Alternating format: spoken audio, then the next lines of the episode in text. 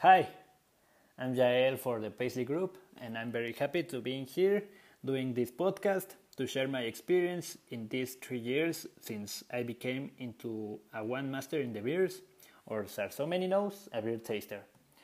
Uh, if you have a beer in your fridge, I recommend to you go for it and drink it with me in these five minutes. Because yes, you can drink a beer in five minutes. Why not?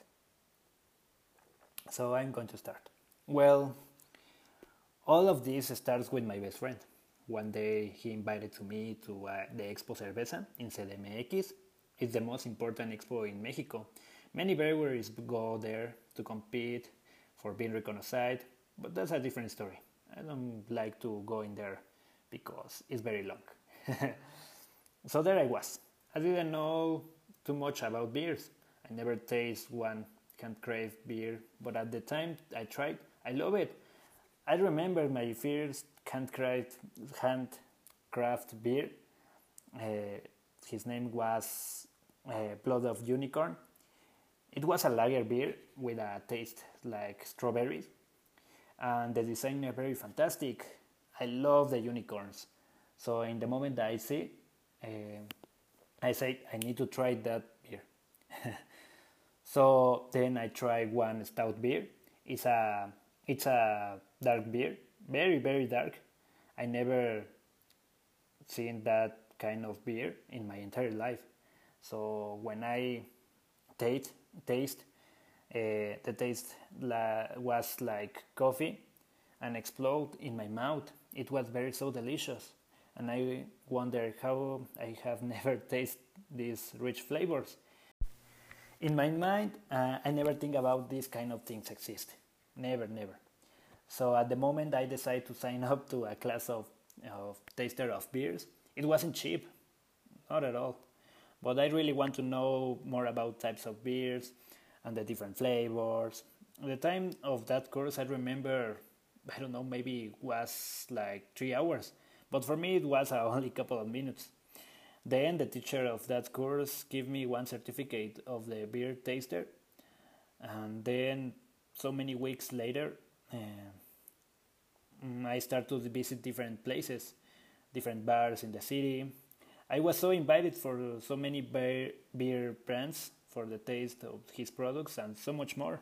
I remember my family started to loud of loud of me because I want to teach teach him about the different beers.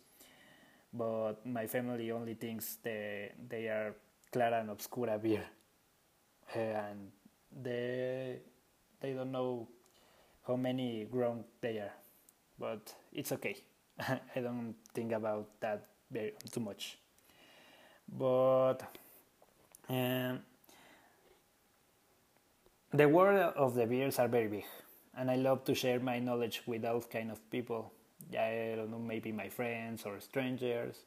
I would like to make a difference and teach people in Mexico there is not only Clara and Obscura beer. One day I remember see one post of the teacher Richard um, drinking a glass of Guinness beer.